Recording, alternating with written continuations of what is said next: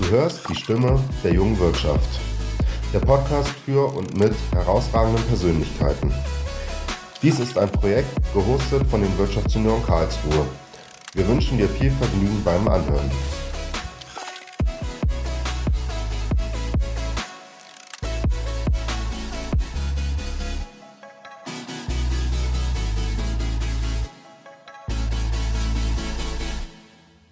Hallo und herzlich willkommen zu einer neuen Folge von Die Stimme der jungen Wirtschaft.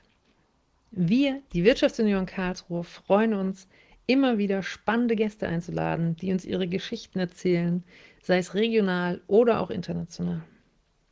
Ich bin die Leonie und im vergangenen Jahr habe ich den Arbeitskreis Politik und Persönlichkeit geleitet. Daher ist es mir heute eine besondere Freude, unseren Gast zu begrüßen, Tijen Onaran. Sie ist politisch sehr engagiert, außerdem Unternehmerin, Kommunikationsmanagerin, Investorin und Autorin. Sie engagiert sich ganz besonders für die Sichtbarkeit von Frauen in der Wirtschaft und ihr Steckenpferd ist das Thema Diversity.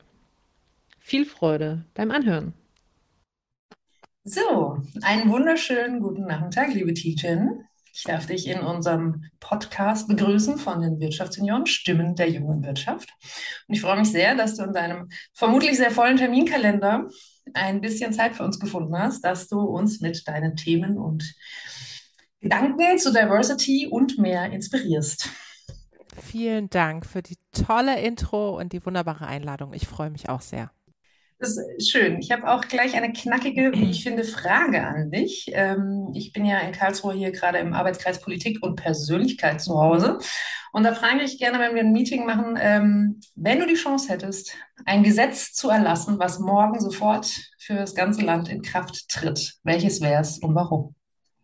Also ich würde erstmal dafür sorgen, dass dieses äh, elendige Ehegattensplitting endlich mal abgeschafft wird.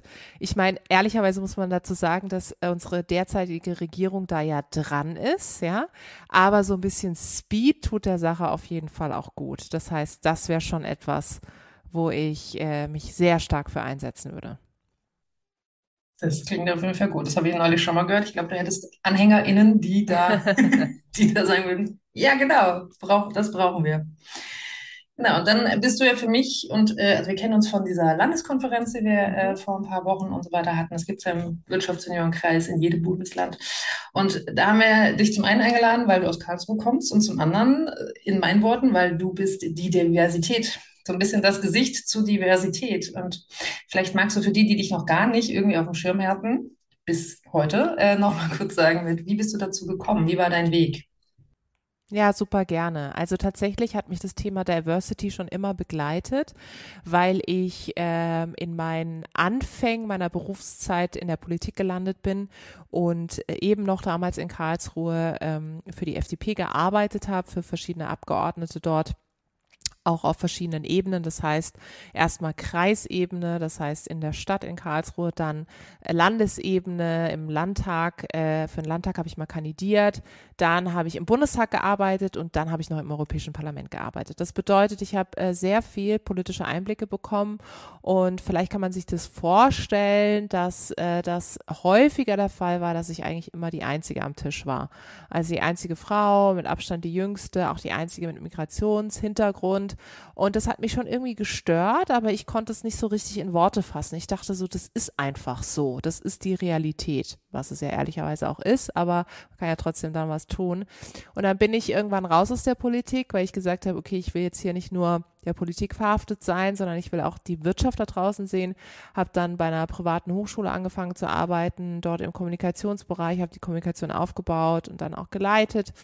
Dann war ich bei verschiedenen Verbänden, bis ich mich dann vor sechs Jahren äh, der Diversity-Sache, Profession wirklich beruflich verschrieben habe, indem ich ursprünglich eigentlich einen Stammtisch in Berlin gegründet habe, wo ich verschiedene Frauen aus dem äh, aus der Gegend, aus dem Berliner Umfeld sozusagen zusammengebracht habe, die ich zu meinen politischen Zeiten noch kannte aus der Verbandszeit, weil ich immer gemerkt habe, okay, wenn ich auch auf so Wirtschaftskonferenzen gehe, dann setzt sich so dieses Ich bin die Einzige fort und ich wollte halt nicht rumjammern oder so, sondern habe gesagt, ich will was machen, habe dann diesen Stammtisch gegründet und daraus ist dann irgendwann ein Unternehmen entstanden, nämlich Global Digital Women, was äh, heute ein super spannendes Unternehmen ist, das äh, sich Female Empowerment auf die Fahne geschrieben hat. Also wir machen viele Veranstaltungen, ein Award und so alles rund um das Thema Female Empowerment.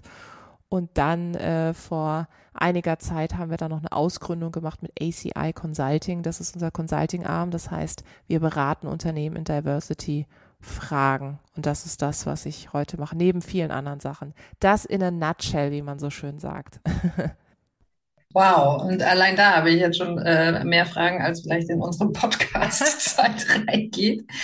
Ähm, also nochmal, um die äh, zu dem zur Politik nochmal dahin zu gehen. Das, das klingt jetzt so, wenn du das erzählst, so leicht. So, da bin ich halt mal dahin gegangen und dann war ich da und da, dann war ich sogar im Bundestag und im Europaparlament. Warst du einfach, hattest du jemanden, der dir die Türen aufmacht oder hast du einfach so lange geklopft, bis sie aufgingen oder wie war da ein bisschen die Story? Das ist ein schönes Bild, so lange klopfen, bis sie aufgeht.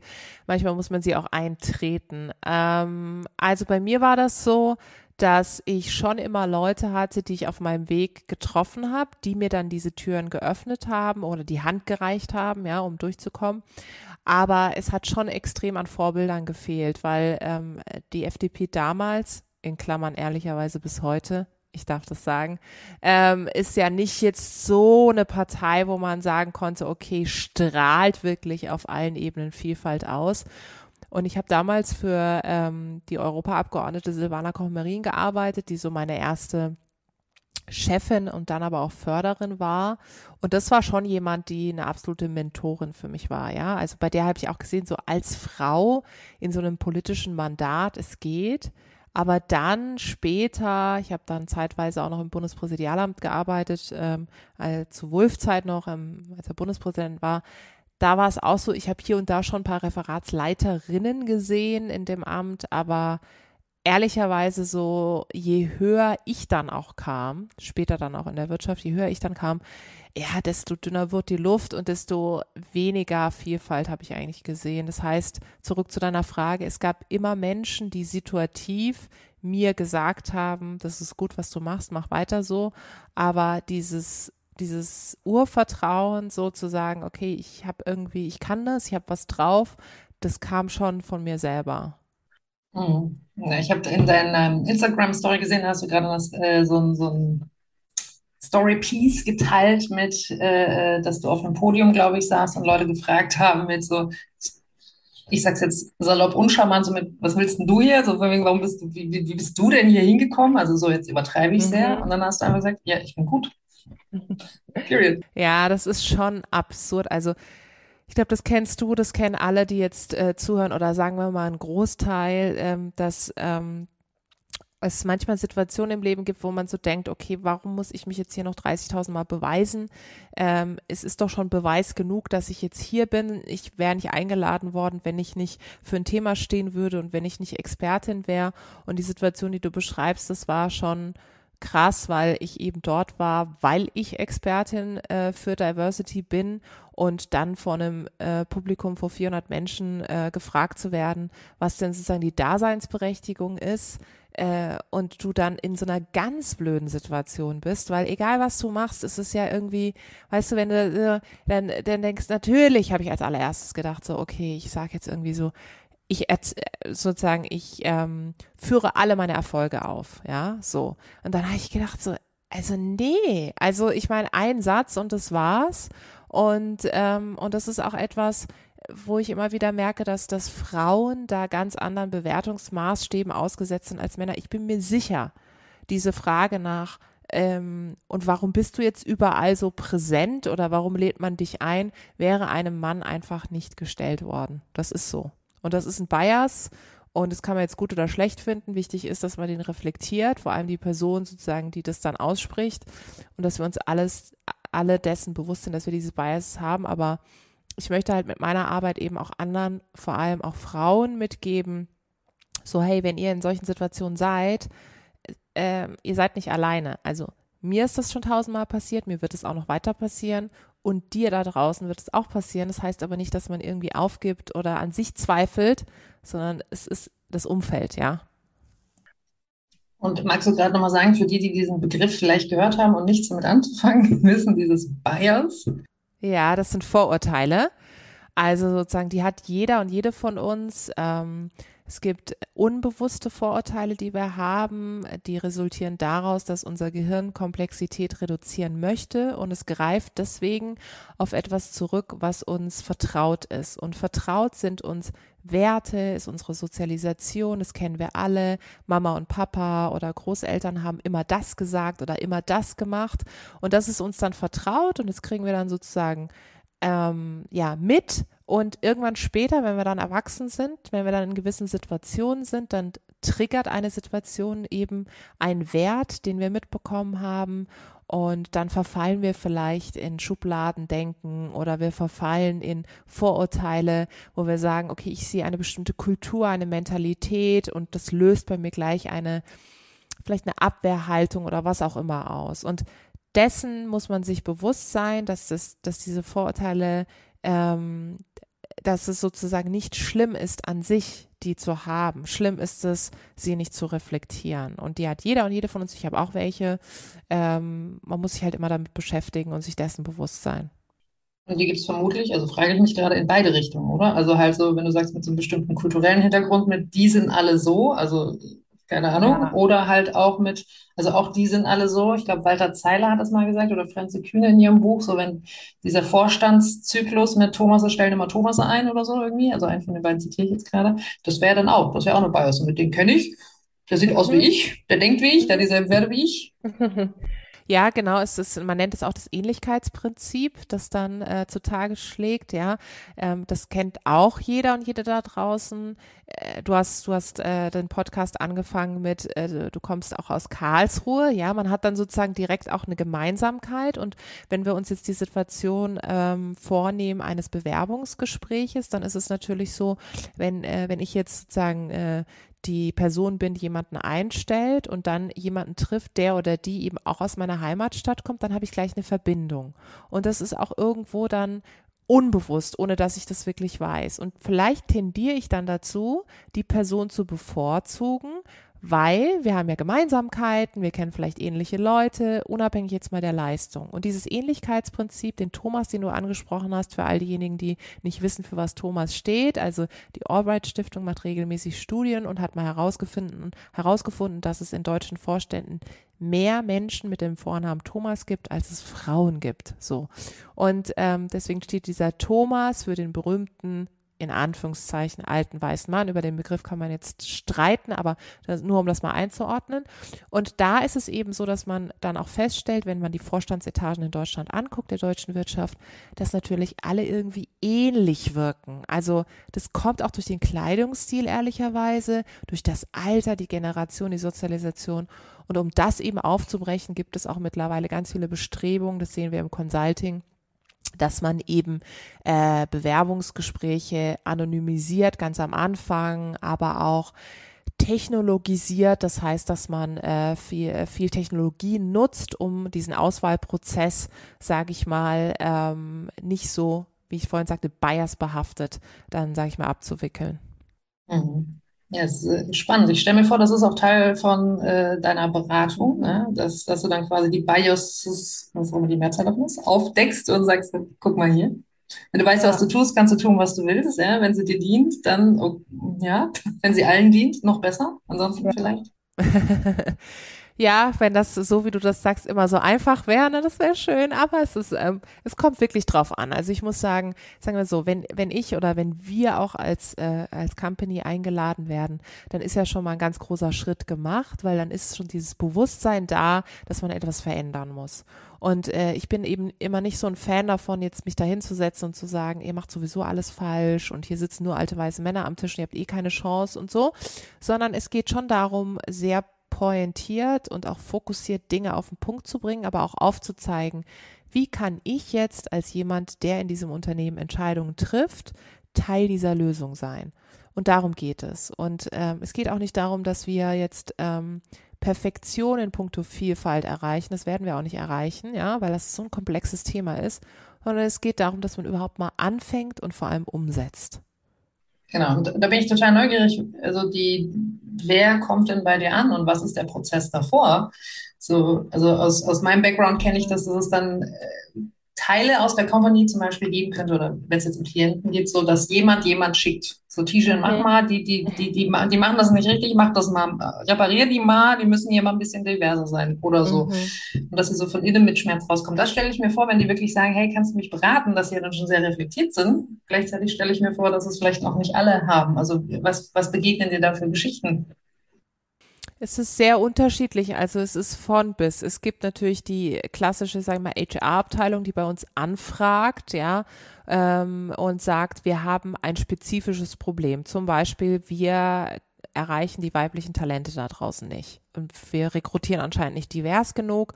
Ähm, könnt ihr uns helfen? Da gucken wir uns den kompletten Rekrutierungsprozess an und gucken uns an, ähm, wie werden die Stellen ausgeschrieben, wo werden sie ausgeschrieben, wen erreicht man und so weiter und so fort.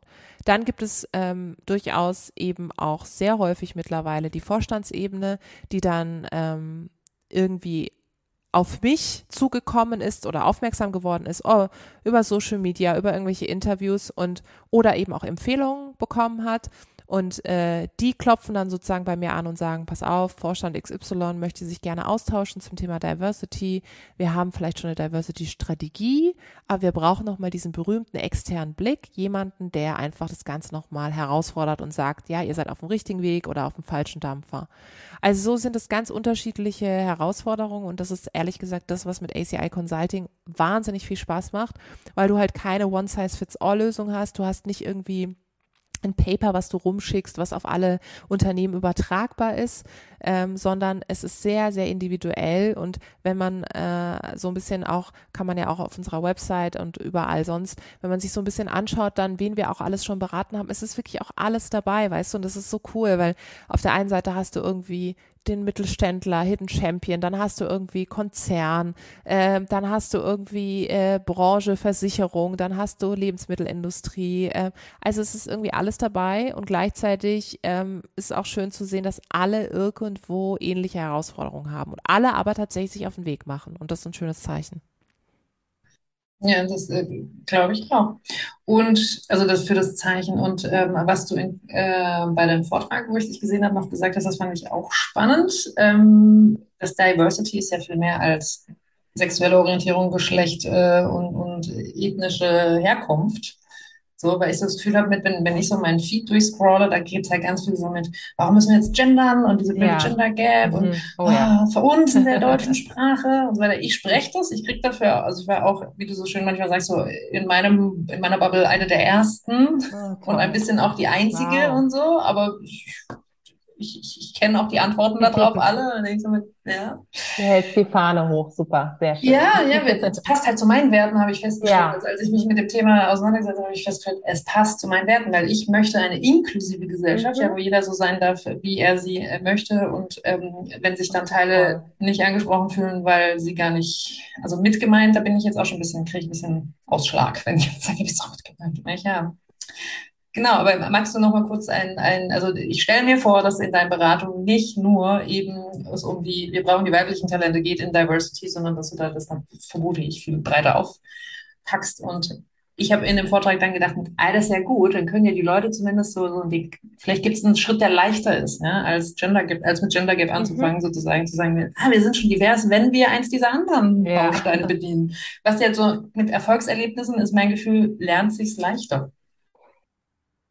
Es ist tatsächlich so, dass ähm, ich äh, in letzter Zeit festgestellt habe, dass äh, die Her ähm, Dimension soziale Herkunft äh, eine ist, die, sage ich mal, sehr gefragt ist, wenn man das so bezeichnen kann. Soziale Herkunft zielt darauf ab, ähm, es betrifft Menschen, die aus Arbeiterfamilien kommen oder auch zum Beispiel aus dem Osten kommen oder eben Migrationshintergrund haben ähm, also aus einer bestimmten, in Anführungszeichen, sozialen Schicht kommen, so um es mal kurz zu, auf den Punkt zu bringen. Und ähm, das ist eben eine Dimension, die aus meiner Beobachtung die Geschlechter zusammenbringt, als dass es sie teilt, weil bei der Geschlechtervielfalt zählst du ja einfach, ne, wie viel Männer, Frauen divers sitzen am Tisch, so. Äh, und bei der sozialen Herkunft ist es so, dass du alle Geschlechter haben wirst, die mal sagen, ja, stimmt, ich bin auch eben die oder der Erste in mir, bei mir in der Familie, der oder die studiert hat oder äh, Karriere macht in einem Unternehmen oder gegründet hat, whatever. Und das führt dazu, dass diese Kommunikation viel stärker ausgeprägt ist. Und was ich immer wieder merke, ist, dass Diversity nicht unbedingt an der Erkenntnis scheitert, dass es das braucht, sondern an der Umsetzung. Und die Umsetzung hat ganz viel mit Kommunikation, vor allem mit transparenter Kommunikation zu tun. Und diese Transparenz kommt halt dadurch, indem man sich verbunden fühlt. Da sind wir wieder bei dem Thema. Ne? Du kommst aus Karlsruhe, ich komme aus Karlsruhe, okay, man fühlt sich verbunden.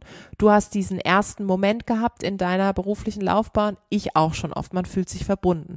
Und so ist es beim Thema soziale Herkunft. Also es ist eine verbindende Dimension aus meiner Perspektive.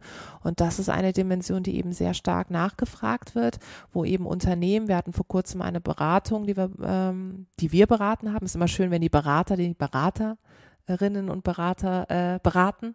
Ähm, und das war so, dass äh, die eben gesagt haben, wir wollen nicht nur die Elite rekrutieren, also aus den wahnsinnig äh, Elite-Unis, sondern wir wollen auch jetzt in die Breite rekrutieren. So.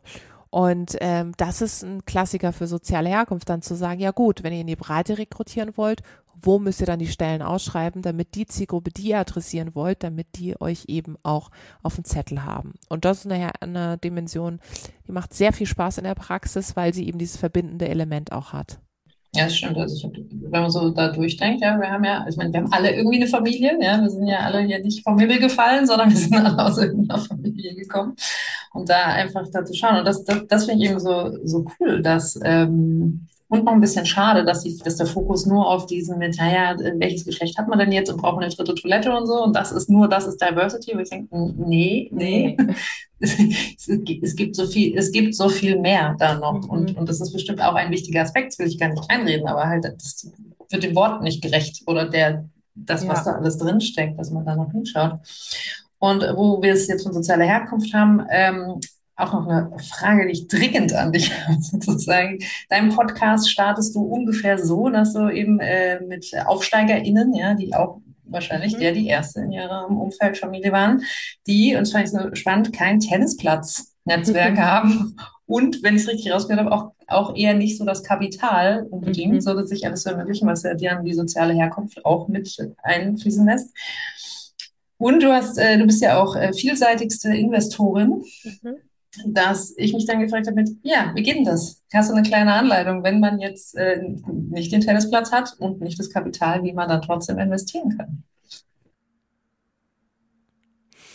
Also ich, ich finde, mh, äh, das, das äh, zielt ja so ein bisschen darauf ab, wie man selber auch Teil dieser Diversity-Debatte sein kann und selber auch etwas verändern kann. Und Punkt eins, gerade wenn du jetzt das Thema Investment ansprichst, es geht ja nicht immer darum, direkt jetzt ins Startup zu investieren, weil man eben vielleicht das Kapital nicht hat, aber erstmal darauf zu achten, bei wem kaufe ich eigentlich ein? Ist ja schon mal so eine ganz gute Geschichte. Und genauso wie wenn ich jetzt sage, okay, ich achte ein bisschen drauf äh, bei meinen Lebensmitteln, dass ich mehr Bio einkaufe oder nachhaltiger unterwegs bin, kann man ja sich auch die Frage stellen, wenn das dann weiter im Konsum geht, ähm, bei wem kaufe ich eigentlich ein? Also was sind das für Shops, in denen ich einkaufe? Welche, welche Gründer, Gründerinnen stehen denn eigentlich dahinter? Und wenn ich feststelle, okay, das sind halt, äh, da ist keine Vielfalt, also in der Geschäftsführung ist keine Vielfalt, dann kann ich eine bewusste Konsumentscheidung treffen und sagen, ich investiere dort mein Geld nicht mehr rein. Oder umgekehrt, positiv formuliert, oh cool, das ist eine Gründerin von zum Beispiel, kleiner Werbeeinschub, alkoholfreiem Gin, wo ich ja investiert bin in Lauri, ähm, dann kann ich ja sagen, okay, das ist eine Gründerin, Stella, super, dann unterstütze ich sie als Gründerin und natürlich das Produkt. Und das ist, äh, das ist Punkt eins, das ist ganz wichtig. Punkt zwei ist, ähm, ich würde mich einfach da tummeln, wenn ich jetzt sage, okay, ich habe ein bisschen Geld über ähm, und habe auch Bock, das zu investieren, wo eben diese Startup-Szene auch unterwegs ist. Karlsruhe hat ja auch äh, eine tolle Startup-Szene, Cyber Innovation Hub und was sie da großartiges auf die Beine stellen. Ja, also es sind ja tolle, tolle Sachen. Das, was ihr macht, ist ja auch wahnsinnig cool. Also es gibt viele Communities, ein tolles Netzwerk ähm, und dahingehend, wo eben diese Zielgruppe ist, Medien lesen, Gründerszene, Business Insider, wie sie alle heißen, auch im Handelsblatt mal schauen, welche Gründer, Gründerinnen sind denn unterwegs, einfach mit wachem Auge durch die Gegend gehen. Und wie habe ich es gemacht? Also ich habe zum Beispiel bei einigen Investments ähm, äh, gerade am Anfang bin ich selbst auf die Gründerin zugegangen und habe gesagt, hey, pass auf, ähm, ich habe noch gar keine Ahnung irgendwie von diesem Investment-Game, ja, aber äh, wenn ihr mal wieder neue äh, Business Angels sucht, jemanden sucht, der euch Kapital gibt, ähm, dann wäre ich dabei. Ich kenne natürlich die Größe nicht, weiß nicht, wie viel man da in die Hand nehmen muss, aber tendenziell hätte ich Interesse. Und so bin ich mit einigen in Austausch. Dann habe ich erstmal mir ganz viel Wissen angeeignet, viel gelernt, viel gelesen und so habe ich dann jetzt in rund neun Startups investiert und ähm, es macht wahnsinnig viel Spaß, weil du natürlich auch, ich habe ein sehr diverses Portfolio, heißt es dann so schön, also sehr unterschiedliche Startups, in die ich investiert habe. Du lernst einfach ähm, verschiedene Geschäftsmodelle kennen, die Denkweise der jeweiligen Gründerin.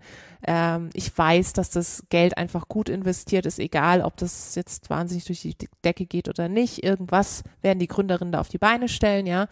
Und ähm, das ist das, was mich so reizt und was unglaublich viel Spaß macht. Das klingt auf jeden Fall sehr ähm, inspirierend. Und ich habe äh, rausgehört, dass du quasi nur dann investierst, wenn im, äh, im Gründungsteam, also wenn es mehrere sind, mindestens eine Frau dabei ist. Nee, die Frau muss die Mehrheit haben. Genau, also ähm, über 50 Prozent. Das reicht jetzt nicht bei drei äh, Leuten, eine Frau, zwei Männer. Ähm, das wäre dann für mich ein Ausschlusskriterium.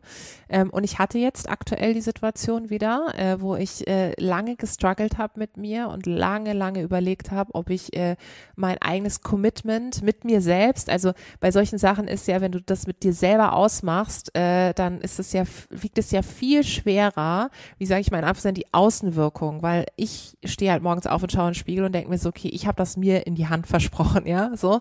Ähm, und ich hatte das jetzt, dass zwei Gründer auf mich zugekommen sind, ähm, die eine Idee haben und sie auch schon umgesetzt haben, ist auch was ganz Spannendes. Also so ehrlicherweise muss ich auch dazu sagen, so ganz vom Businessmodell bin ich noch nicht überzeugt. Deswegen war es am Ende auch so, dass ich dann wirklich Nein gesagt habe. Aber sie haben auch eine Gründerin äh, mit dabei. Und dann habe ich gesagt, du, also äh, ich würde das äh, super gerne machen. Äh, dazu kommt auch noch, die Gründerin hat nicht die Mehrheit, ne? Das muss ich auch noch sagen. Ähm, ich würde es super gerne machen, aber ihr müsstet einfach noch diverser werden, dann wäre ich dabei. Und weißt du, das, äh, das Ding ist einfach, ähm, ich sag immer, eine muss es machen. Also alle anderen Investoren, die ich kenne, ähm, vielleicht hört es jetzt irgendjemand und sagt, ich achte auch drauf, dann gerne bei mir melden ähm, achten da einfach nicht drauf. Also es gibt spezifische Fonds, die jetzt äh, in Frauen investieren. Das ist auch eine gute Entwicklung. Aber ähm, ich kenne viele, ich sag mal, private Anleger, Anlegerinnen, bei denen das kein ausschlaggebendes Kriterium ist. Und äh, ich habe halt gesagt, ich bin angetreten, um auch in der Startup-Szene für Vielfalt zu sorgen, auch in der Investorenszene. Und deswegen ähm, investiere ich eben nur in Gründerinnen oder halt eben in Startups, wo die Gründerin die Mehrheit hat. Hat dir schon mal jemand in Anführungsstrichen vorgeworfen, mit, dass du jetzt dann die Männer benachteiligst und ausschließt? Ja, also das, das ist, das ist ja eine Begleiterscheinung und so ein bisschen ein Grundrauschen, seitdem ich gegründet habe. Also allein als ich damals schon vor sechs Jahren Global Digital Women gegründet habe, gab es voll oft so, ja, warum heißt es jetzt Women und warum sind auf den Veranstaltungen nur Frauen? Tijen, du machst genau das Gegenteil, das ist ja auch ein exklusiver Kreis und das, was du den Männern vorwirfst und so.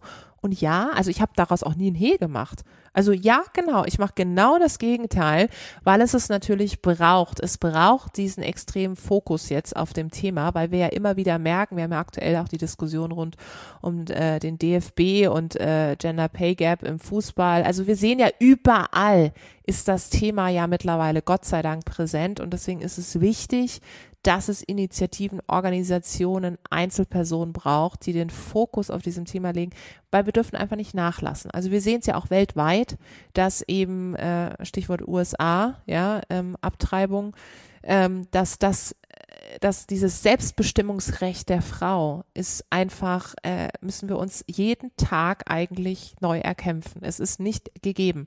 Und daher äh, lasse ich da nicht nach und das andere ist dann äh, links rein, rechts raus, ja.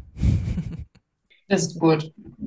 Hast du das gleich gekonnt, so mit, äh, als du dich gegründet hast, rechts rein, links raus, oder hast du dann schon vielleicht auch noch mal kurz geschluckt oder? Ja, also ich meine, es gibt natürlich gute und es gibt schlechte Tage und ich kann es auch verstehen, dass Leute sich irgendwie auch angegriffen fühlen oder vielleicht sogar Angst haben. Jetzt kommen da die bösen Frauen und nehmen alle irgendwie ihre Machtposition weg. Ja, es ist natürlich nicht der Fall. Ähm, und ehrlich gesagt, selbst wenn, also ich meine, es war ja lange Zeit anders und ich habe gelernt, einfach damit umzugehen. Und ich bin, ich bin immer ein Fan von irgendwie in Dialog zu gehen, äh, selbst wenn man dann äh, ein bisschen dezidierter auch auftritt und mal Dinge einfach stärker aussprechen muss. Am Ende des Tages, wenn man sich gemeinsam hinsetzt und sagt, sag mal, warum ist das jetzt wichtig? Äh, und was, was ist der ausschlaggebende Grund für Vielfalt und so? Und äh, wenn ich, wenn ich Leute überzeugen kann, die eigentlich noch nicht überzeugt sind, das macht ja am meisten Spaß und irgendwie kommt man dann wieder zusammen und dann kann ich auch irgendwo damit umgehen, ja. Ich stelle mir vor, dass du auch jetzt nach sechs Jahren doch auch schon ein paar Früchte geerntet hast, sozusagen, dass du, also zu, und ich wünsche es dir sehr, dass du quasi eine Feedback-Schlaufe bekommst, dass Leute, die du ganz am Anfang beraten hast oder so, dass sie dann sagen, guck mal, da sind wir jetzt, oder dass Frauen und auch junge Frauen zu dir kommen und sagen, wegen dir, ich meine, du hast jetzt eine Barbie, also ich meine, du ziehst jetzt in, ziehst jetzt in diversen Kinderzimmern ein, würde ich sagen. Das ist ja auch, es drückt ja auch was aus. Ja, also schön ist tatsächlich, also diese, diese von außen Anerkennung mit äh, klar Preisen und, und äh, Rankings und äh, und auch so einer Barbie ist natürlich unfassbar schön. Also das ist, ist auch nochmal sozusagen Beweis, du hast es halt auf einem Blatt Papier oder die Barbie steht halt bei mir zu Hause im Regal. Ich kann sie jeden Tag sehen. Es ist natürlich dieses Zeugnis von, okay, ich habe etwas geschaffen. Aber was mich wirklich antreibt, ist dieser Wille zur Veränderung und auch zum Teil das, was hinter den Kulissen stattfindet. Und wenn ich dann zum Beispiel bei einer Bank bin und, und den Vorstand berate und in der Vorstellungsrunde am Anfang schon merke, oh Gott, da gibt's ganz viele Aversionen gegenüber dem Thema Diversity und dann kommt das Thema Gendern, weil du es vorhin auch angesprochen hast, oh, ich will jetzt nicht hier die Sprache verhunzen und warum soll ich das machen? Oder ah, die Quote und ah, die Frauen wollen es ja selber nicht und so, ja. All das kommt dann. Und wenn am Ende des Workshops steht, dass äh, dieses Unternehmen sich eine 50-50-Quote gesetzt hat und dann die größten Kritiker in der Runde dir schreiben, äh, hey, äh, das hat mich echt zum Nachdenken gebracht und äh, ich möchte jetzt auch Teil eben dieser Veränderung sein. Das ist dann schon, äh, das, das motiviert mich schon extrem, weil ich dann denke, da habe ich jetzt richtigen Einfluss gehabt, weil ich weiß, wenn sie sich diese Quote gesetzt haben, das heißt auch Umsetzung und es bedeutet, dass für alle Menschen im Unternehmen, in dem Fall waren es wirklich der Fokus Geschlechtervielfalt, also Frauen, in dem Fall Frauen, ähm, der Weg einfacher wird. Und dafür lohnt es sich. Hast du eine Inspiration zu dieser Frauenquote? Was ja, also ich wurde das auch schon gefragt. Und jetzt sag mal hier, wie findest du das mit dieser Frauenquote? Würdest du dann den Job haben wollen, wenn du den nur kriegst wegen der Quote? Und ich hätte interessanter Gedanke, das so zu sehen. Also ja, würde ich auf jeden Fall haben wollen, weil es geht immer überall äh, nach Quoten. Das ist immer ganz witzig. Ähm, ich habe es ja vorhin kurz gesagt, ich komme ja ursprünglich aus der Politik, da ging es nur nach Quoten. Also sozusagen, wenn du da anschaust, wenn bald wieder Wahlen anstehen und wenn dann die Wahlen, die Listen zu den jeweiligen äh, Landtagswahlen oder Bundestagswahlen anstehen, da geht es immer nach Proports. Also es geht immer darum, okay, wir haben drei Leute aus Baden-Württemberg aus der Liste, jetzt brauchen wir auch jemanden aus Bayern. So, ähm, das ist auch eine Form der Quotierung, darüber regt sich niemand auf. Aber beim Thema Geschlecht kriegen immer alle gleich Hautausschlag und ähm, es wird auch immer so ein bisschen dieses Gegenspiel ausgemacht von Quote schlägt Qualifikation. Also nein, ich will es auch nochmal dezidiert hier sagen, das ist jetzt nicht so, dass irgendwie Frauen einfach so mal irgend so ein Mandat angeboten bekommen. Keine Frau der Welt läuft auf der Straße rum und dann kommt irgendwann so, ja, also wir suchen jetzt für einen Aufsichtsrat äh, eine Frau, hätten Sie nicht Lust irgendwie, äh, Leonie, hast du nicht Bock irgendwie einfach dieses Mandat, einfach so. So, das wird nicht passieren. So, und ähm, dem zu, geht ja zuvor ein Assessment Center, eine Qualifikationsreise. Die Frau hat genauso wie der Mann Leistung gezeigt, um da zu sein, wo sie ist. Und ähm, es geht darum, dass, dass dieses System durch eine Quotierung gerade gerückt wird und dass man Ziele hat. Jedes Unternehmen hat Rendite- und Umsatzziele, regt sich keiner drüber auf. Genauso ist es wichtig, im Diversity-Bereich auch Ziele zu haben. Und die Quote ist eine Form der Zielsetzung. Es ist nicht die einzige, aber es ist eine Form der Zielsetzung.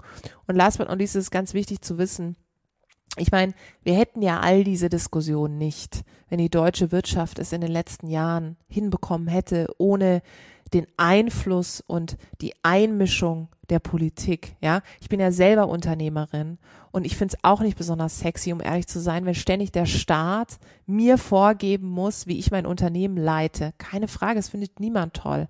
Aber es braucht es offensichtlich, weil eben deutsche Wirtschaftslenker, ich gendere jetzt mal nicht, offensichtlich in den letzten Jahren eben nicht äh, in der Lage waren, Diversity als Priorität äh, auszumachen. Und deswegen musste die Quote her. Hm. Mein Gefühl ist auch, dass die, ähm, die Vorteile sozusagen kaum kommuniziert werden. Also ich, wie gesagt, in den Feeds kriege ich eher mit so dieses nervige Gendern und was der Vorteil von Diversity ist, da, darüber spricht irgendwie, also mhm. das geht unter in diesen ganzen Gejammere, in Anstrichen und Geschimpfe.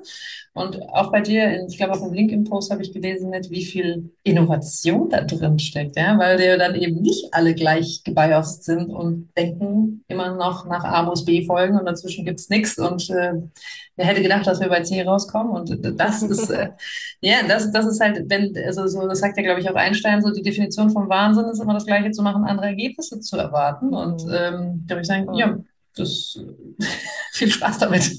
Gehen wir mit, ne?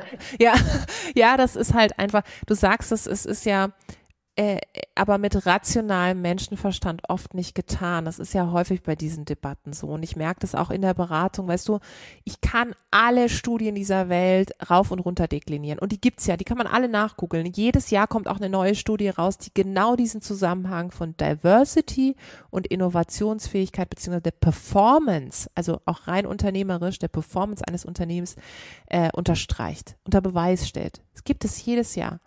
Wenn du aber mit den Menschen dann am Tisch sitzt, äh, erreichst du sie rational nicht, sondern es muss halt emotional auch klicken. Also sie müssen emotional tiefster Überzeugung sein, dass Diversität nicht nur das Unternehmen besser macht, sondern ganz egoistisch gesehen auch sie als Person. Und das ist ganz einfach, äh, wenn man sich mal überlegt, ähm, mit, äh, wenn ich irgendwie einen Meetingtisch habe und ich habe jetzt eine spezifische Aufgabe, die man gemeinsam lösen muss, wann ist das Ergebnis besser? Wenn da Leute sitzen, die Tijen Minimis sind und mir nachreden und wir alle innerhalb von einer Sekunde zu einer Entscheidung gekommen sind? Oder wenn da Leute sitzen, die ganz unterschiedliche Auffassungen haben, kulturelle Hintergründe, Erfahrungswerte, Erfahrungen, die ich als Person nie im Leben haben könnte, ja? Ähm, ja, dann die zweite Version natürlich. Warum? Weil ich auf Ideen kommen werde für das Projekt, das ich definiert habe, auf die ich alleine nie im Leben gekommen werde. Und wenn, Stichwort Ähnlichkeitsprinzip, weil wir es vorhin da hatten, wenn da eben äh, die Kopie von mir selbst am Tisch sitzt, dann bin ich eigentlich alleine ehrlicherweise. Also dann, dann kann ich mich auch mit meinem Spiegelbild unterhalten werde zum selben Ergebnis kommen. Und das ist doch, also auch unternehmerisch gesehen, ist es doch das Fatalste, was ich machen kann, dass ich äh, mich mit Menschen umgebe, die Ja-Sager, Ja-Sagerin sind und so aussehen und so ticken wie ich, sondern ich muss auch für den Krisenfall gut vorbereitet sein ähm, und da Leute sitzen haben, die eben schon über die Ecke denken, um die Ecke denken und sagen, hey, pass mal auf, ich habe schon ähnliche Situationen, Erfahrungen im anderen Unternehmen gemacht, ich würde davon abraten, da bin ich doch sowas von dankbar. Und allein aus diesem Grund, ja, der Prävention auch vor Krisen und dann aber auch der Aktion in puncto Innovation, ist es wichtig, dass Unternehmen auf Diverse Teams setzen. Ja, würde ich sagen, Amen, ein Stück weit. Und ähm, was mich noch interessiert, so die, also das haben wir, wie gesagt, das kommt halt bei mir lauter an, würde mich noch deine Sicht interessieren, so die, ähm, also ich kriege, wie gesagt, mehr die, die männliche Stimme mit, somit ist es irgendwie unbequem oder so. Mhm. Ähm, was kriegst du aus der weiblichen Perspektive mit? Sind die alle sofort Fan davon, von Diversity und dass es jetzt um sie geht und, und so weiter, oder sind die eher so, ach, ich fühle mich ja schon immer mitgemeint. Also auch das habe ich schon mhm. mal gehört. Oder sagen die, ja, endlich ja. geht es um mich. Also was, was, was kriegst du da so mit? Also äh, auch die Frauen sind ja jetzt keine einheitliche Gruppe, sondern auch Frauen untereinander sind ja ganz divers und so divers sind natürlich auch ihre Perspektiven auf das Thema Vielfalt. Es gibt äh, schon auch eine Gruppierung, die einfach immer sagt, oh, dieser ganze Feminismus, es ist einfach immer nur so, muss das denn sein? Und ich meine, ich habe es ja auch geschafft, ja. Also so, ich habe doch jetzt eine Führungsposition. Muss man sich halt auch einfach mal ein bisschen anstrengen und dann schafft man das schon irgendwie so. Ähm, das sind dann meistens die, die eben schon eine hohe Position haben oder die ganz Jungen, äh, die dann sagen, ja, nee, mir steht die Welt offen und ich will da auch, ne, so Feminismus ist unsexy und ist immer so laut und dann kann ich ja vielleicht mit den Männern auch nicht mehr so richtig reden, weil die dann sagen, ah, nee, die wird jetzt anstrengend, so. Das ist sozusagen eine Gruppe und dann gibt es aber auch eine, eine andere Gruppe und vielleicht ist es meine Filterbubble, aber ich würde sagen, die Gruppe wird immer lauter, die feststellen, ähm, auch diejenigen, die dann ein bisschen älter werden, sagen, okay, jetzt wird es echt tough für die nächste Führungsebene, habe ich mich beworben oder ist es irgendwie was oder sind in Situationen gekommen, wo sie festgestellt haben, hoch, es geht eben nicht nach Qualifikation, sondern nach Geschlecht. Und jetzt wird halt irgendwie mein Kollege bevorzugt, weil der den Chef schon vom Tennisplatz-Netzwerk kennt, ja, um es jetzt mal zu übertreiben. Die merken dann, okay, es muss sich was tun und die engagieren sich auch. Also ich, ich kriege ja sehr viele Nachrichten über Social Media, äh, über Instagram oder auch über LinkedIn, die dann auch in den Unternehmen selbstbestimmt was starten, Frauennetzwerke, sich engagieren, ähm, dem Chef, der Chefin sagen, hey, das funktioniert hier nicht, was können wir tun? Also da gibt es schon eine Bewegung da draußen, ja, und das macht mir ehrlicherweise extrem äh, viel Mut. Ja, das äh, klingt auf jeden Fall gut. Wenn es da noch mehr gibt, und dafür sprechen wir auch, dass wir einfach mal die verschiedenen Sichtweisen zusammenpuzzeln. Und weil du es vorhin von der äh, Gender Pay Gap und DFB und so weiter hattest, äh, ich habe noch Zahlen so vage im Kopf, aber gerade Startup, nicht Startup, dass, also nochmal um zurück aufs Investieren zu kommen, dass ähm, du warst in so einer ZDF-Doku und da hieß es, dass äh, Männer kriegen 1 Euro und Frauen davon 33 Cent oder so. Und in der Startup-Szene ist es sogar noch krasser, die Gap, wobei ich jetzt da die Zahlen nicht mehr genau weiß. Da gibt es natürlich auch total Sinn, dass du sagst mit, naja, ich ich nehme dann da, wo die Frauen dabei sind, damit die, mhm. du dann das quasi auch ausgleichst finanziell. Ja. Ein Stück weit damit. Ja, und nochmal, also ich glaube schon, dass es eben Menschen braucht, die sich äh, des Themas einfach annehmen und die da sehr fokussiert rangehen, weil sonst verändert sich nichts. Äh, und dass ich das jetzt bin, irgendwie okay. Ich äh, sehe aber, dass ich ganz viele tolle äh, Unterstützerinnen, aber auch Unterstützer habe. Leute, die in ihren jeweiligen Bereichen tolle Dinge auf die Beine stellen, weißt du?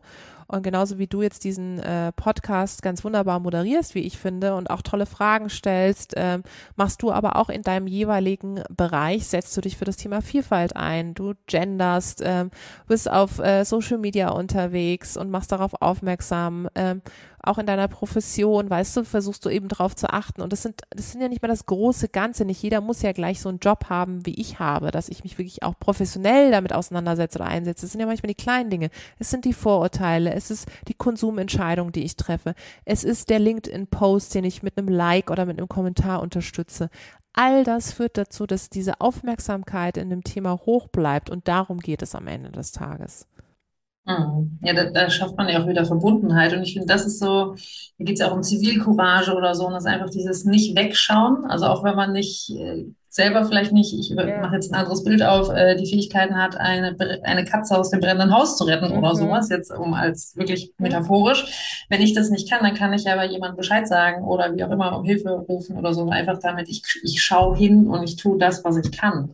Und das finde ich eben mega cool, wenn sich das äh, vielleicht auch unser Podcast heraus noch ein paar Leute für da angesprochen fühlen. Ah ja, stimmt, ich könnte bei mir in der Firma mal gucken mhm. oder auch bei den Wirtschaftssenioren. Und da würde ich gerne jetzt gegen Ende unseres kleinen Interviews noch konkret zu fragen. Ein bisschen hast du vielleicht von den Wirtschaftssenioren mitbekommen. Klar. Klammer auf, es ist eine eingetragene Marke. Äh, wir dürfen das nicht gendern, aber unsere aktuelle Bundesvorsitzende, mit der ich auch ein Interview geführt habe, die hat das äh, ein Tag dieses Jahr, äh, 31. Mai war es, glaube ich, weil das ist so ein, irgendwie ein wichtiger Tag, ähm, hat sie es mal gegendert und die Farben geändert und ich habe das so gefeiert. Ah, cool. Super. Ja, genau, weil die, die in im besten Sinne, die traut sich was, mhm. dass sie halt das einmal anders macht. Ja. Und so ein bisschen, ähm, also da so noch die Frage, weil Wirtschaftsunion ist ja, oder wie, wie stehst du zu Verbänden? Ja, weil wir, bei uns kann ja auch nicht jeder einfach mitmachen. Es gibt äh, da Regeln oder, wie sagt man, ähm, nicht Kategorien, aber Kriterien. Kriterien, genau, das Wort mhm. hat mir gefehlt. Also unter 40. Ähm, Geschlecht, egal, aus meiner Perspektive mhm. sind wir sehr binär und ich weiß es nicht, aber so nicht dahingehend mhm. nicht, nicht divers. Ähm, Führungskraft mit Budget- oder Personalverantwortung, GeschäftsführerInnen und Solo-Selbstständige Coaches, Trainer, Berater oder so. Und jetzt kommt meine Wirtschaftsjunioren-Geschichte. Ich habe lange darauf gewartet, dass ich sie endlich mal teilen kann, weil deine Frage, äh, wie stehst du zu äh, Verbänden, Vereinen, wie auch immer. Ähm, ich habe tatsächlich eine Wirtschaftsjunioren-Geschichte. Das ist ganz witzig. Als ich damals in Heidelberg war, ähm, studiert habe, hatte mir ein Freund erzählt, dass er bei den Wirtschaftsjunioren ist. Der war auch schon ein bisschen weiter und der war auch eine Führungskraft hat also alle Kriterien erfüllt, die du gerade genannt hast. Und der meinte so, ich war damals äh, gerade, also bisschen mit einem Bein noch in der Politik, aber schon so halb raus. Er war fast am Ende meines Studiums, aber hatte schon wahnsinnig viel Berufserfahrung. Ich habe ja während meines Studiums einfach auch schon Vollzeit sehr, sehr viel gearbeitet. Das waren keine Praktika, sondern ich habe wirklich krass viel gearbeitet. Und dann äh, sagte er so, ja, ich nehme dich mal mit auf eine Veranstaltung. Ich war dann auch auf der Veranstaltung. Das, man durfte da mal als Gästin sozusagen mit reinschnuppern. Und dann wollte ich unbedingt Mitglied werden, äh, weil ich dann gesagt habe, das ist eigentlich ganz cool. Es erinnert mich so ein bisschen auch an die Politik und es macht Spaß. Vor allem inhaltlich kriege ich da viel mit. Und dann hieß es gleich, stopp, du kommst hier nicht rein. Weil du bist keine Führungskraft, hast keine Personalverantwortung und, und, und so. Und äh, dann habe ich mich äh, sehr engagiert und dann habe ich echt viele Diskussionen geführt, weil ich gesagt habe, ja, aber ja, auf dem Papier bin ich keine Führungskraft, aber wenn du mal schaust, was ich bisher alles gearbeitet habe und wo ich bisher alles war, ähm, ich habe auch Teams geleitet schon. Ne? Ich habe das Wahlkreisbüro geleitet und so weiter und so fort. Also schon, es war jetzt nicht random. Ich habe gerade ein Praktikum irgendwo gemacht und will bei euch dabei sein. Und dann ging das irgendwie so weit, man hätte dann irgendwie ein äh, ich glaube, einen, äh, Sonderantrag oder so stellen müssen. Und es dann, dann war es aber irgendwie so, dass ich dann äh, kurzzeitig wieder nach Brüssel bin und dort im Parlament gearbeitet habe und dann war Wahlkampf und dann war wieder alles irgendwie, hatte sich dann aufgelöst. Aber das ist meine Geschichte mit den Wirtschaftsjunioren und deswegen kann ich nur sagen, ich verstehe diese Kriterien natürlich total, ehrlicherweise, weil, guck mal, als ich damals meinen Stammtisch gegründet habe, äh, habe ich auch Kriterium gesagt, Frau, ne? Also sozusagen. Das ist schon wichtig und ich finde generell auch die Arbeit von Vereinen und Verbänden in Deutschland, aber auch darüber hinaus extrem wichtig, weil sie alle wichtige Anliegen haben. Äh, und auch gerade äh, die Wirtschaftsjunioren, ähm, gerade das Thema Wirtschaft, das hat mich ja damals auch so gereizt, da sich zusammenzutun und dafür einzustehen und auch Forderungen an die Politik zu stellen, ist extrem wichtig. Aber ich sag mal so, den Kriterienkatalog, ich glaube, da könnte man, um es mit heutigen Worten zu sagen, hier und da vielleicht mal etwas agiler sein. Mhm, mhm. Ja, jetzt haben wir äh, ein äh, äh, Talent wie dich, äh, nicht im großen Verband, aber äh, wenn ich es richtig weiß, bist du noch nicht äh, 40 und könntest ja noch äh, nachholen, meinst du? Nach, nachholen. Ich möchte hier mal ähm, einfach im Kraft meines Amtes, dass ich mir hiermit noch selber ein bisschen größer mache. Hey, komm zu uns komm zu uns. Und es ist ja auch, also das Coole daran ist ja auch, es ist ja deutschlandweit und JCI, also international, das ist ja auch ein Grund, warum ich da bin. So, das mhm. ist äh, die, die Chance, noch leichter in die Welt zu kommen. Und ich, ja. meine Hypothese, also warum ich auch Mitglied bin, ist, ähm, dass ich quasi in jeder Stadt, wo es JCI slash WJ gibt, einen Couch zum Schlafen finde.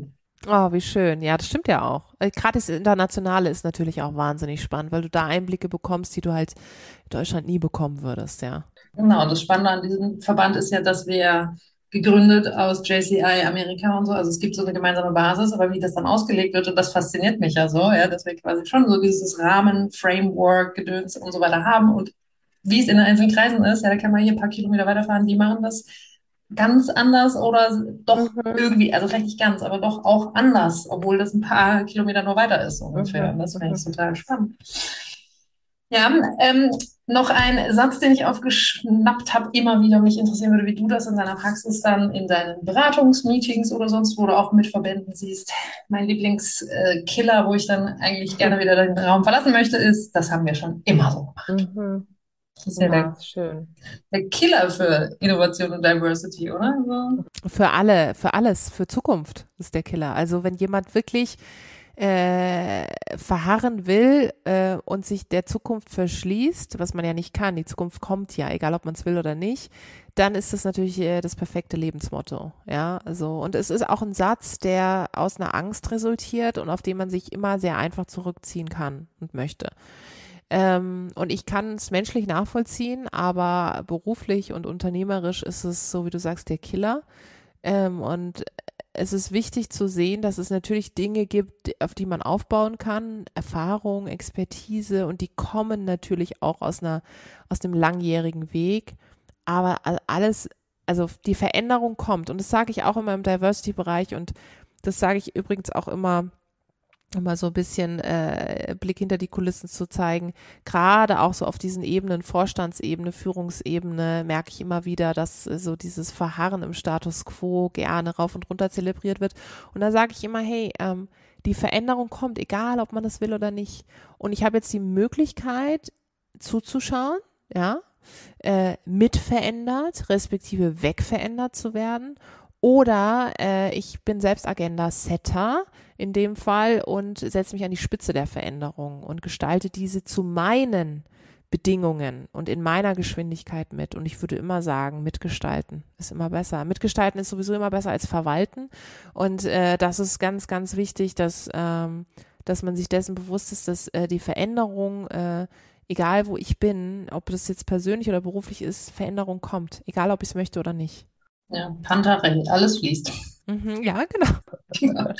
genau. Dann hätte ich gerne Abschließung von dir noch. Ähm, vielleicht hast du die drei easy Tipps, Kickstart-Momente für vielleicht explizit für WirtschaftsjuniorInnen oder halt für solche Verbände, wenn man sagen wird, ja, ich, ich, bin, ich bin hier so die Einzige oder eine der Ersten, die da hinguckt, dass wir diverser werden in allen Möglichkeiten. Wie kann man Diversity von innen anstupsen? Also Punkt eins ist Kommunikation, es anzusprechen, weil wenn ich es nicht anspreche, dann kann es auch nicht verändert werden. Ähm, und da eben Räume zu schaffen, in denen genau darüber gesprochen wird, ist das Allerwichtigste. Also ähm, Erzfeind, Erzfeindin von Diversity ist nicht Kommunikation. Ähm, und daher ist äh, Punkt eins ganz wichtig, Räume zu schaffen, in denen man darüber spricht, Dinge an- und auszusprechen, um eben auch eine Kultur der Transparenz zu schaffen. Punkt zwei ist, sich äh, dann äh, Unterstützer, Unterstützerinnen an die Seite zu holen, Verbündete, mit denen man gemeinsam das Thema angehen kann, weil gemeinsam ist man immer stärker als alleine. Ähm, und das führt dann zu Punkt drei, eben in dieser Runde zu sagen, okay, was sind denn, was ist unsere Vision, was sind unsere Ziele? Nochmal, es geht bei Diversity nicht um Perfektion, das wird man nie erreichen, aber es geht darum, dass man dieses Commitment eingeht zu sagen, was sind Punkte, die ich jetzt als allererstes eingehen möchte, also angehen möchte. Ne? Was sind Punkte, die ich wirklich äh, umsetzen kann? Ist es unsere Website, die diverser sein könnte? Ist es unser Branding? Sind es die Veranstaltungen, wo wir auf die Speaker, Speakerin Zusammensetzung achten, auch auf die Themen? Alles sind ja Punkte, die sind schon relativ leicht umsetzbar. Und dann kann man eben weitermachen und sagen, ja gut, dann äh, gucken wir unseren Statuten nochmal nach, was steht da, wie ist unsere Satzung geformt, ähm, wer ist in der Geschäftsführung, wer ist im Vorstand, wer ist in den Arbeitskreisen, wer trifft welche Entscheidungen, wer redet eigentlich immer in Meetings, ja. Auch das ist ganz wichtig und dann äh, machen statt schnacken. Wirklich äh, umsetzen kann, ist es unsere Website, die diverser sein könnte? Ist es unser Branding? Sind es die Veranstaltungen, wo wir auf die Speaker, Speakerin Zusammensetzung achten, auch auf die Themen? Alles sind ja Punkte, die sind schon relativ leicht umsetzbar. Und dann kann man eben weitermachen und sagen, ja gut, dann äh, gucken wir uns unseren Statut nochmal nach, was steht da, wie ist unsere Satzung geformt, ähm, Wer ist in der Geschäftsführung, wer ist im Vorstand, wer ist in den Arbeitskreisen, wer trifft welche Entscheidungen, wer redet eigentlich immer in Meetings, ja. Auch das ist ganz wichtig und dann äh, machen statt schnacken. Danke, da gibt es auf jeden Fall viel zu tun. Gibt es noch irgendwas, was du äh, von dir aus jetzt gerade noch auf dem Schirm hast, was du sagen möchtest? Diese eine Sache wollte ich euch noch erzählen. Gibt es da gerade irgendwas, dann wäre jetzt der Raum dafür.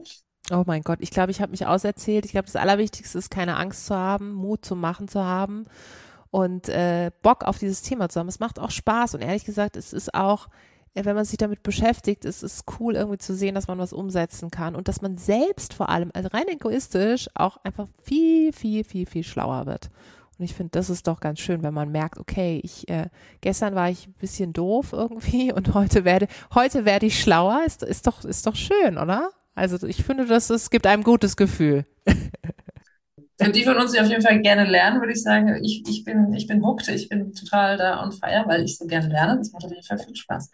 Und wenn man jetzt direkt den Draht zu dir haben möchte, wo wo sehe ich dich, wo kann ich dich anfassen, live sozusagen? Kann ich auch als Mann mal zu einem Frauenstammtisch kommen? Ja, unbedingt. Also erstens mal auf der Global Digital Women Seite in unserem Eventverteiler unter dem Event Reiter eintragen, da ähm, äh, im Newsletter, dann kriegt man immer die äh, Termine. Äh, mir kann man äh, in diesem Internet folgen, auf LinkedIn oder auch auf Instagram bin ich unterwegs und da zeige ich dann auch immer, wo ich jetzt gerade was mache. Ähm, genau, und sonst, äh, man begegnet sich immer irgendwo auf jeden Fall. Das ist cool. Und ich habe noch eine Sache, muss ich noch, doch noch kurz loswerden. Wir haben nämlich ein Mentoring-Programm gestartet in Karlsruhe, wo wir MentorInnen sind für Studis und Azubis und du machst Re Reverse Mentoring. Mhm. Bist du da schon gematcht oder können sich noch die Kinder unserer MitgliederInnen bewerben? Ich habe äh, gestern die Nachricht bekommen, dass ich sozusagen jetzt ein paar, eine Zusammenstellung derer bekomme, die sich beworben haben und jetzt bald die Entscheidung treffen muss. Was mir sehr schwer fallen wird, weil ich bin dann so ein Typ, ich möchte am liebsten alle äh, irgendwie unterstützen. Also das wird mir sehr schwer fallen. Aber ich freue mich sehr. Und Reverse Mentoring, vielleicht für alle, die es noch nicht wissen, das ist sozusagen das ich gementort werde. Also jemand Jüngeres ähm, erzählt mir, was eigentlich Sache ist. Und darauf freue ich mich schon sehr. Ja, das können wir einfach hier auch mal anstupsen. Schauen wir mal, wo wir dabei rauskommen. Ich danke dir sehr für deine Zeit und ähm, bis bald. Danke dir für das tolle Gespräch. Sehr gern.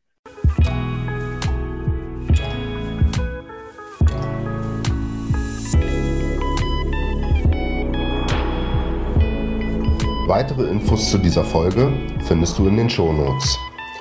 Wir freuen uns auf dein Feedback und nicht vergessen, Häkchen rein beim Abo wäre fein. Dies ist ein Projekt gehostet von den Wirtschaftssenioren Karlsruhe.